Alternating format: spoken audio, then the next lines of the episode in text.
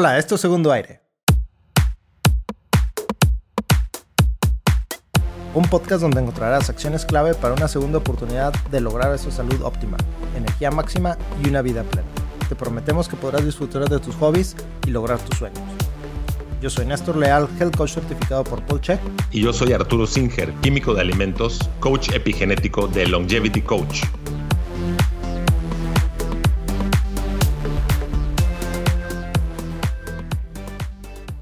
Arturo, ¿algún otro tema que te gustaría platicar? Claro sí.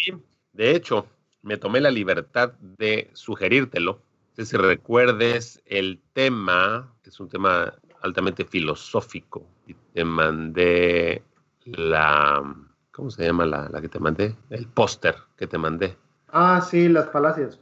¿Tienes, eh, te mandé el que está en español o tienes el que está en inglés? Pues yo tenía el de inglés. De hecho, en algún momento estaba yo familiarizado con eso hace un par de años, porque en Mensa queríamos hacer, un amigo y yo, un grupo, se llama Special Interest Group, eh, queríamos hacer un SIG sobre falacias. Entonces queríamos utilizar y precisamente discutir esto, pero nada más dedicarnos a discutir las falacias, ¿verdad? Para que la gente aprendiera y pudiéramos hacer debates más eh, constructivos, ¿verdad? Porque mucha gente, a pesar de que es muy inteligente, cae en estas falacias y entonces los debates se vuelven muy aburridos o intransigentes, no se dan cuenta que están cometiendo falacias.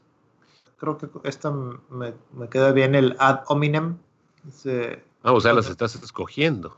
No, pues es que es, es, que hay unas que no las conozco y otras que no las he utilizado y que no estoy familiarizado, pero esta esta me parece muy interesante porque tiene que ver mucho lo que he estudiado del budismo.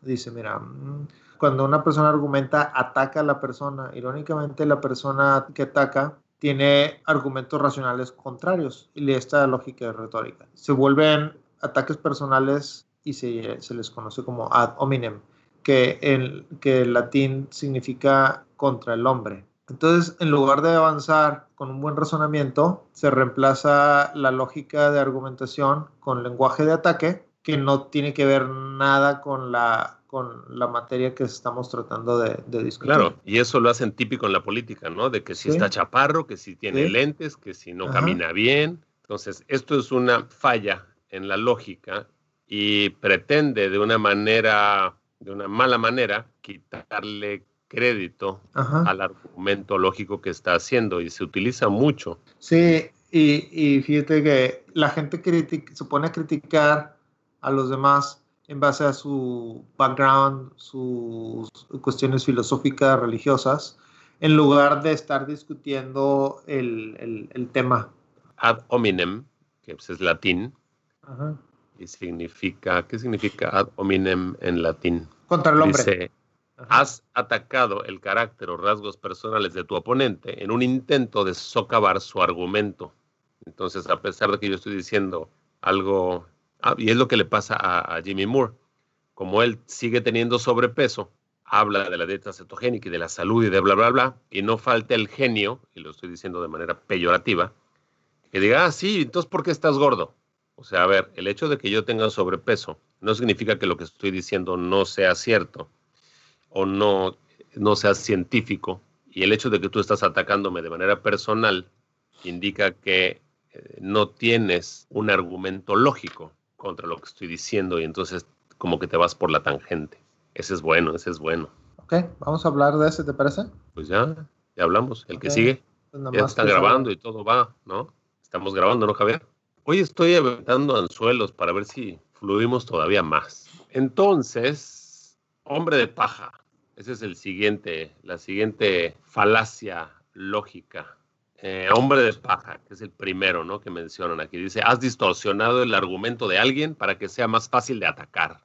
Exagerando, distorsionando o simplemente falsificando por completo el argumento de alguien. Es mucho más fácil presentar tu oposición como razonable, pero este tipo de fraude socava el debate honrado y racional. Y aquí nos pone un ejemplo. El autor dice, luego de Daniel decir que deberíamos invertir más dinero en salud y educación, Elisa dijo estar sorprendida de que Daniel odie tanto a nuestro país como para dejarlo indefenso reduciendo el gasto militar. O sea, distorsionas el argumento, cambias el enfoque para tratar de hacerlo quedar mal. Y esto es típico de lo que ocurre en la política. Hasta ahora estas dos falacias lógicas es típico de lo que ocurre en la política. Estamos hablando de falacias lógicas. ¿sí? ¿Por qué estamos hablando de falacias lógicas? Porque seguramente te ha tocado platicar con clientes o con proveedores o con personas con las que tienes que tratar todos los días y es imposible llegar a un acuerdo o a un convenio con ellos, ¿no? Algo te llevó a buscar estas falacias lógicas o te llamaron la atención. Entonces, la idea de esto es poderlas compartir para que la gente entienda cuando está cometiendo errores en su lógica y que lo que está diciendo no tiene sentido y entonces no va a llegar a ningún resultado la conversación que estás teniendo con esa persona. Exacto, y también ese es, eh, eh, exacto, perdón. Excepto, excepto cuando, pero el asunto aquí es entender cuando uno está empezando a utilizar estos como estribillos de razonamiento que no son válidos. Y uno jura que está haciendo una buena defensa de su razonamiento, pero no es lógicamente válido. Ese es el punto. Y cuando alguien tiene el entendimiento y la educación sobre estos errores de razonamiento, es mucho más fácil comunicarte con esta persona. Claro. Fíjate que hace tiempo leí yo un libro de Edward de Bono, no sé si ya lo mencioné en algún episodio. Edward de Bono es una persona que se dedica, bueno, tiene un libro que se llama The Thinking Course, el curso para pensar. Lo leí hace poco más de 20 años y yo lo compré pensando en que dije, caray, este, yo siento que quiero mejorar mi forma de pensar, quiero agilizar mi cerebro y como, hacer como ir como un gimnasio de cerebro, ¿no? Suena bien, suena bien. Y me topé con un libro mucho más interesante. Cuando me puse a leerlo dije, wow, o sea, este cuate sí sabe de lógica. ¿Está en español también? Debe de estar. De hecho, uno de sus libros populares se llama Los seis sombreros. Este, creo, que se llama así, algo así como Los seis sombreros. Vamos a ponerlo en la bibliografía el que, el que yo leí, Eduardo Bono, bueno, él también se hizo popular por el pensamiento lateral, que es como pensar de una manera alternativa, ¿sí? Entonces, por eso, por eso utiliza mucho estas formas de, de, pensar, que no es lo mismo de discutir, ¿verdad? No es lo mismo que saber. Pensar es mi conocimiento, voy a utilizar los hechos y voy a tratar de utilizarlos, toda esa información que sé ahorita, voy a utilizarlos para poder resolver un problema ahorita, ¿sí? Entonces, pues mucho de eso son discusiones. Y, y, a lo que iba yo con este tema de la discusión, algo que yo me quedé así con la boca abierta fue que la gente inteligente comete un error muy comúnmente, que es, como sabe que es inteligente, cree que siempre está correcto.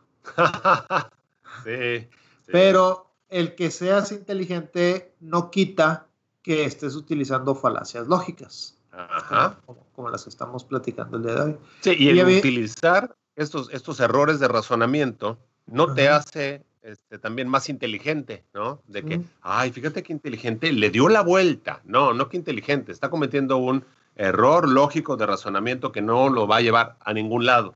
No te das cuenta porque son causados por agentes externos, por cómo fuiste criado, cómo fuiste educado. Ándale, este si lo escuchas en tu casa todo el tiempo, así es como vas a estar contestándole a la gente, ¿es correcto? Claro, ajá, ajá. Entonces, fíjate que cuando hay algo que, continuando con un poquito con el tema este del libro de Eduardo Bono, a mí me, me pareció fantástico cuando que resulta que una persona inteligente dice, no, es que es correcto como yo estoy diciendo, y tú dices, no, no es correcto, o sí es correcto y no es correcto. Bueno, no todo tiene una respuesta sí y no, o sea, es decir, no todo es binario.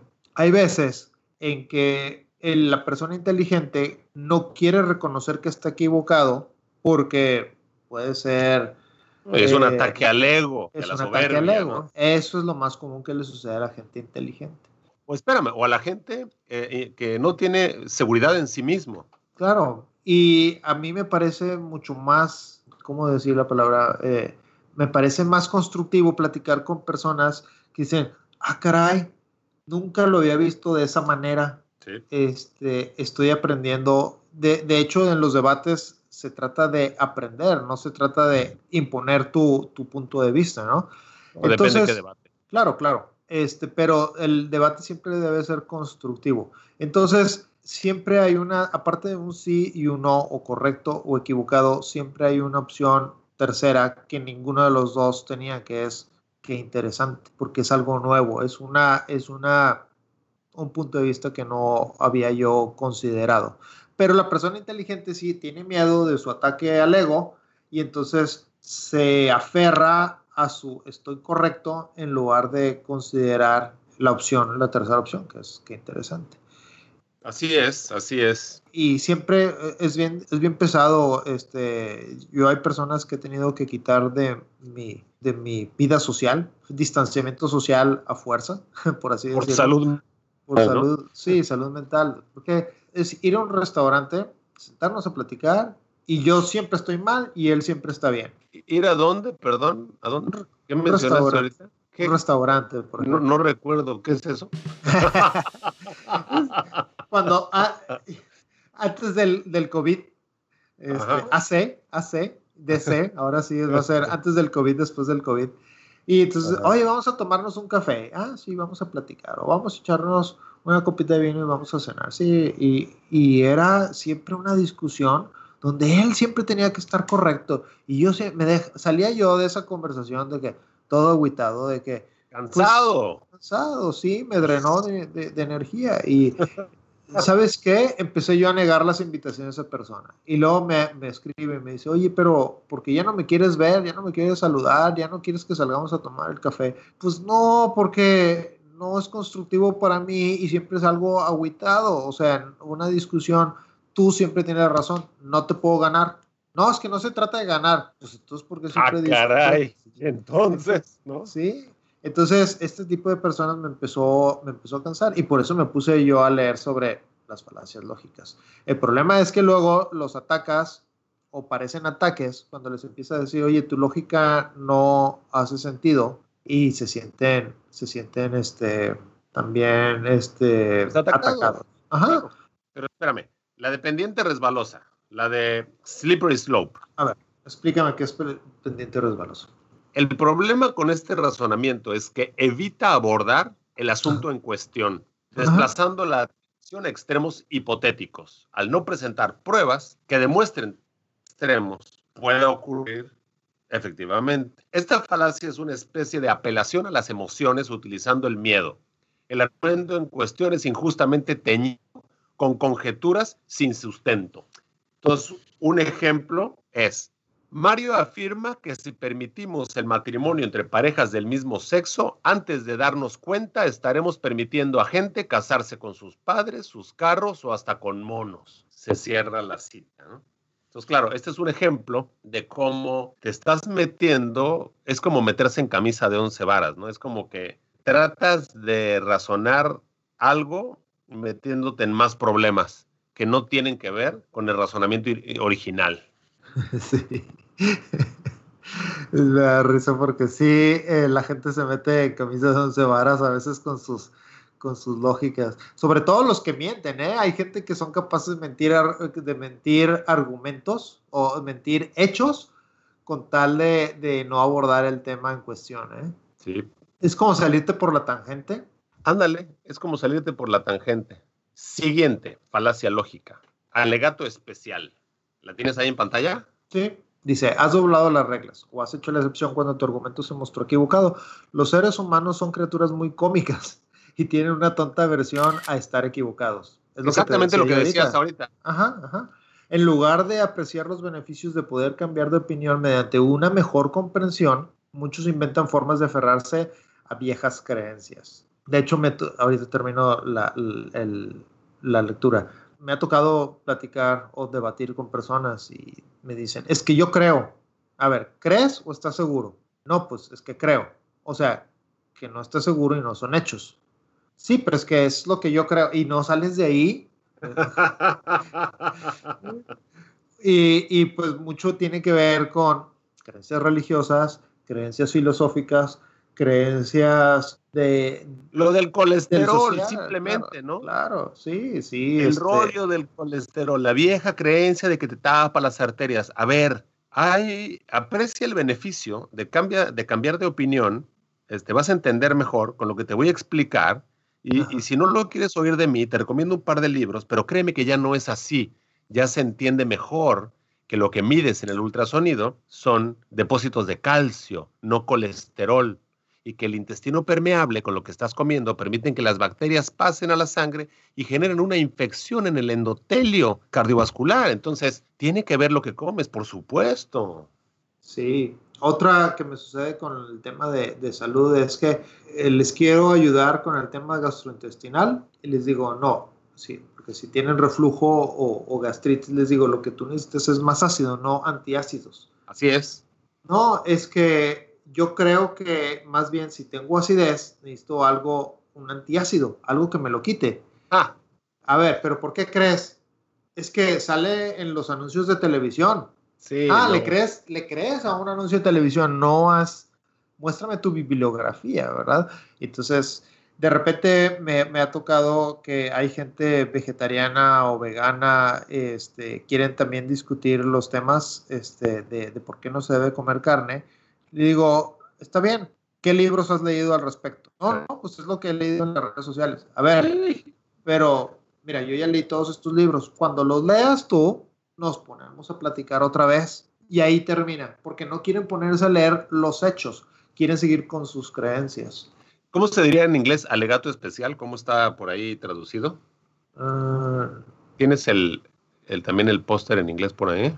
No, no aquí en la mano, pero lo busco. Uh, Sí, porque el primero que platicamos. False Lemma sería. No.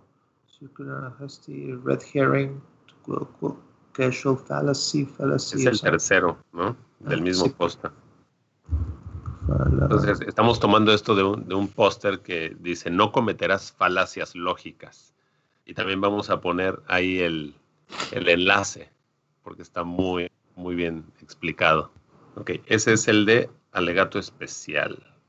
Doblar las reglas o un hecho, eh, perdón, o hecho o una excepción cuando tu argumento se mostró equivocado. O sea, para fuerza salirte con la tuya, ¿no? En inglés se llama special pleading.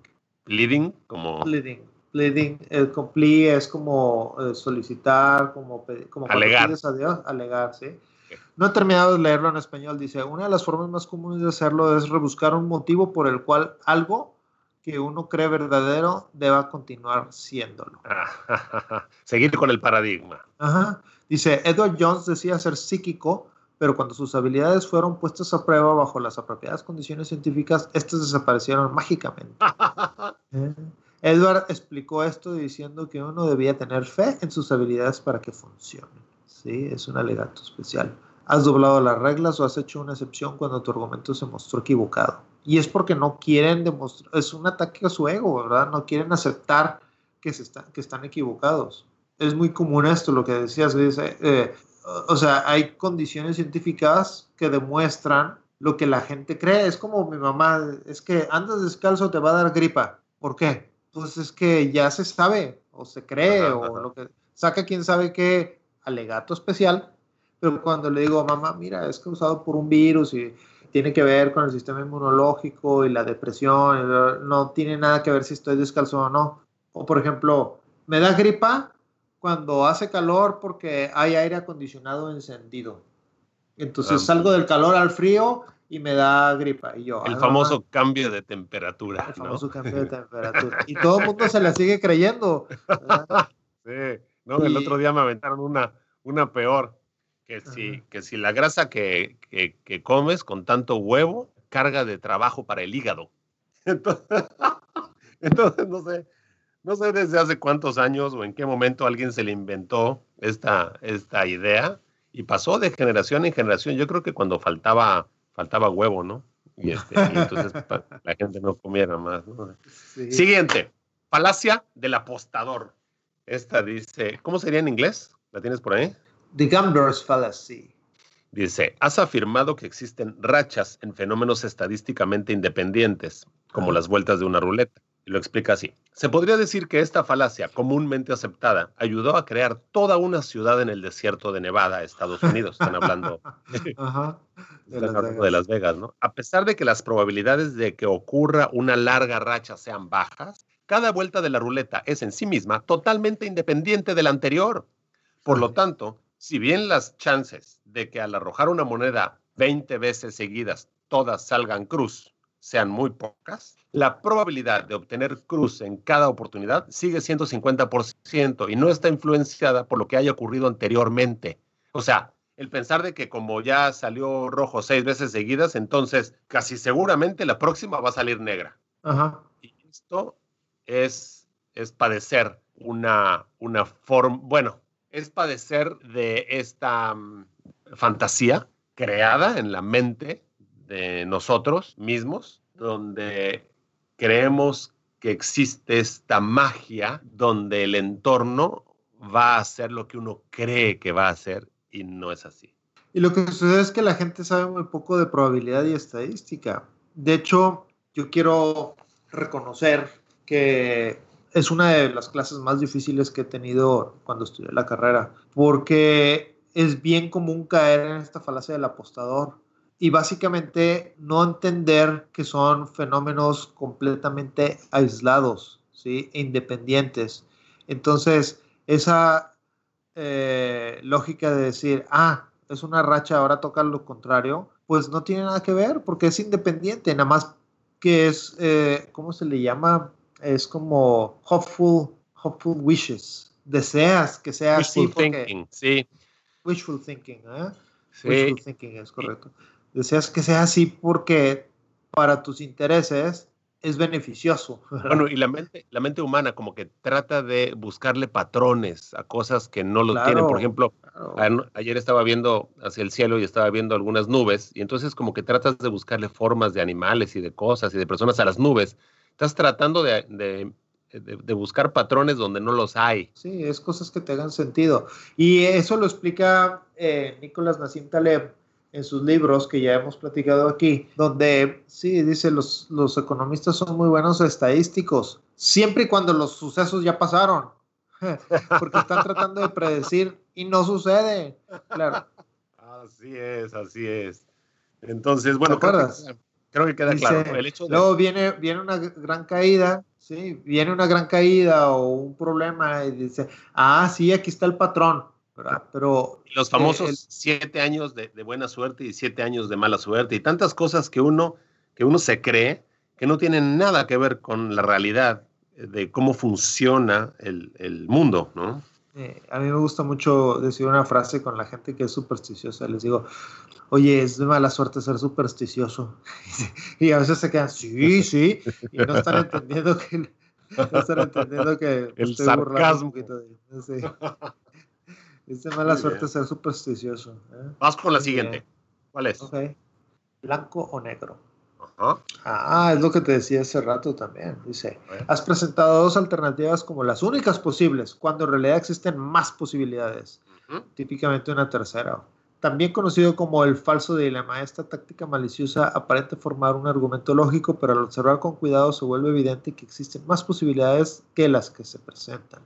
El pensamiento binario blanco o negro no permite las diferentes variables, condiciones y contextos en los que puede existir más que las dos posibilidades mostradas. Encasilla el argumento de forma distractiva y opaca un debate racional y honesto. Mientras buscaba apoyo para su plan para restringir derechos de los ciudadanos, el líder supremo dijo al pueblo que están a su lado o con el enemigo, siendo que puede haber alguien más, ¿no? Wow. Y aquí, por ejemplo, este, este ejemplito le, le mete miedo a la gente. ¿Estás conmigo o con el enemigo. Es una falla de razonamiento, otra vez. Sí. Utilizado para engañar a la gente, ¿no? Sí, sí, sí, sí.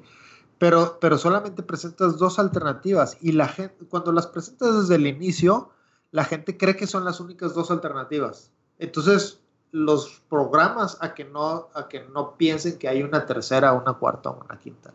Es una, una manipulación muy, eh, muy maquiavélica. Por eso. Sí, maquiavélica, sí, maquiavélica. Ajá.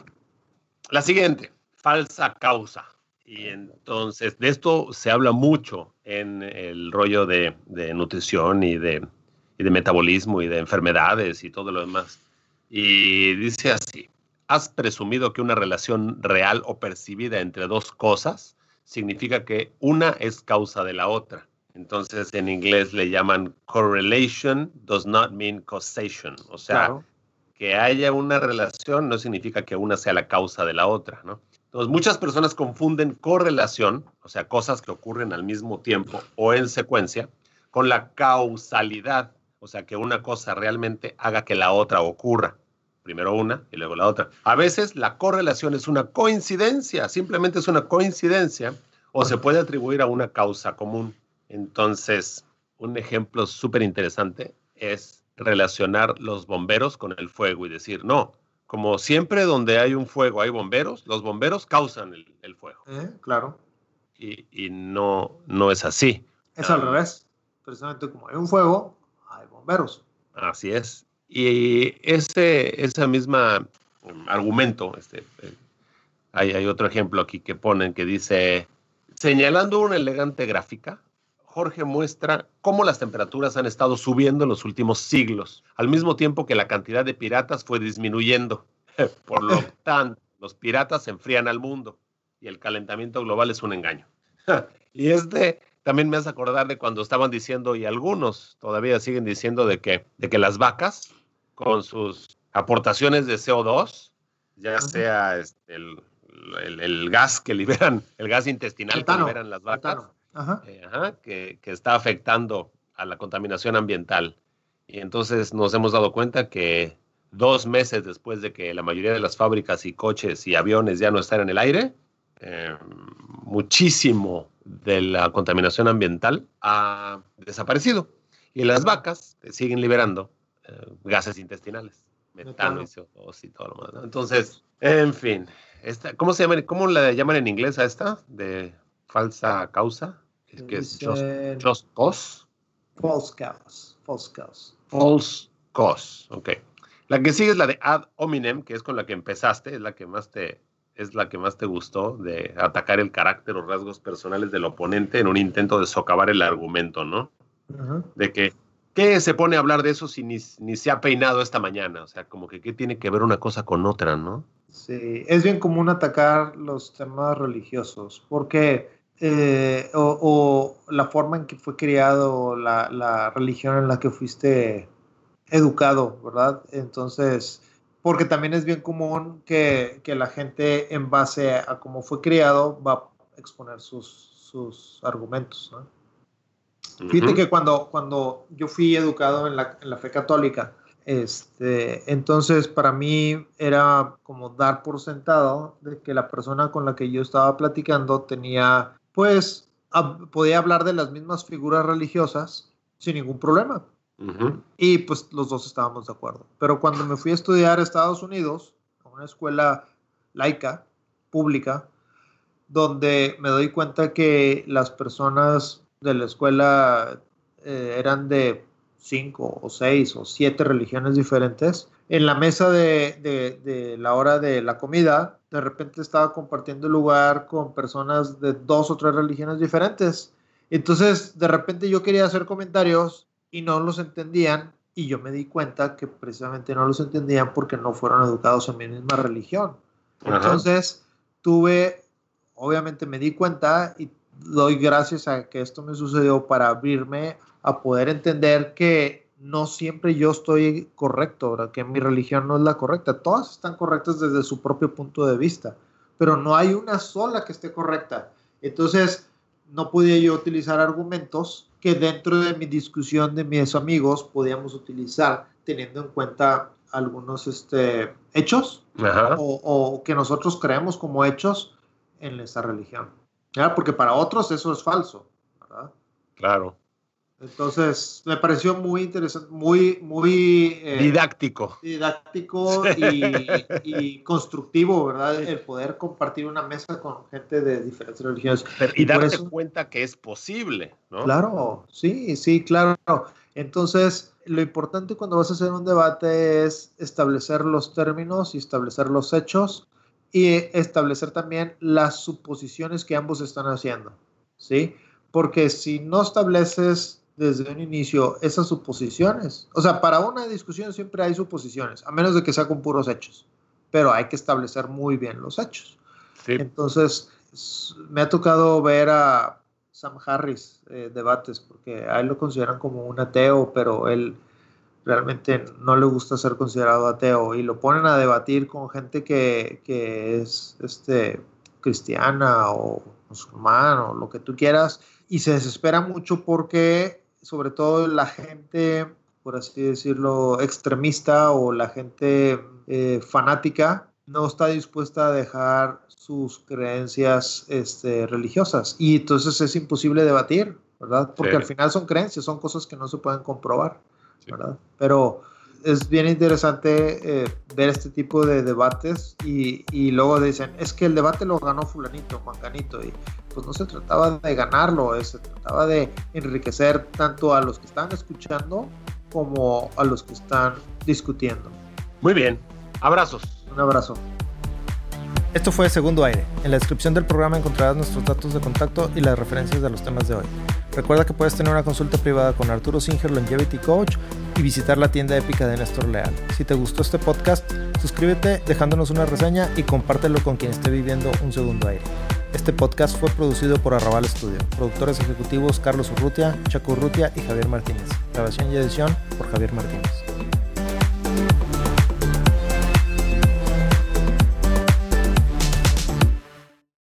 Este podcast se hace exclusivamente para propósitos de información general. Las declaraciones y opiniones expresadas en este podcast no constituyen consejos médicos. Este podcast, incluyendo Arturo Singer, Néstor Leal y los productores, se deslindan de cualquier responsabilidad por cualquier efecto adverso relacionado al uso de la información aquí contenida. Las opiniones de los invitados son propias y este podcast no promueve ni acepta responsabilidad alguna por las declaraciones de los invitados. Este podcast no hace representaciones ni da garantías de las cualificaciones o credibilidad de los invitados. Este podcast puede incluir promoción o publicidad pagadas para productos o servicios. Los individuos en este podcast pueden tener un interés económico directo o indirecto en los productos y servicios referenciados en el podcast. Si cree que tiene un problema médico, un médico autorizado.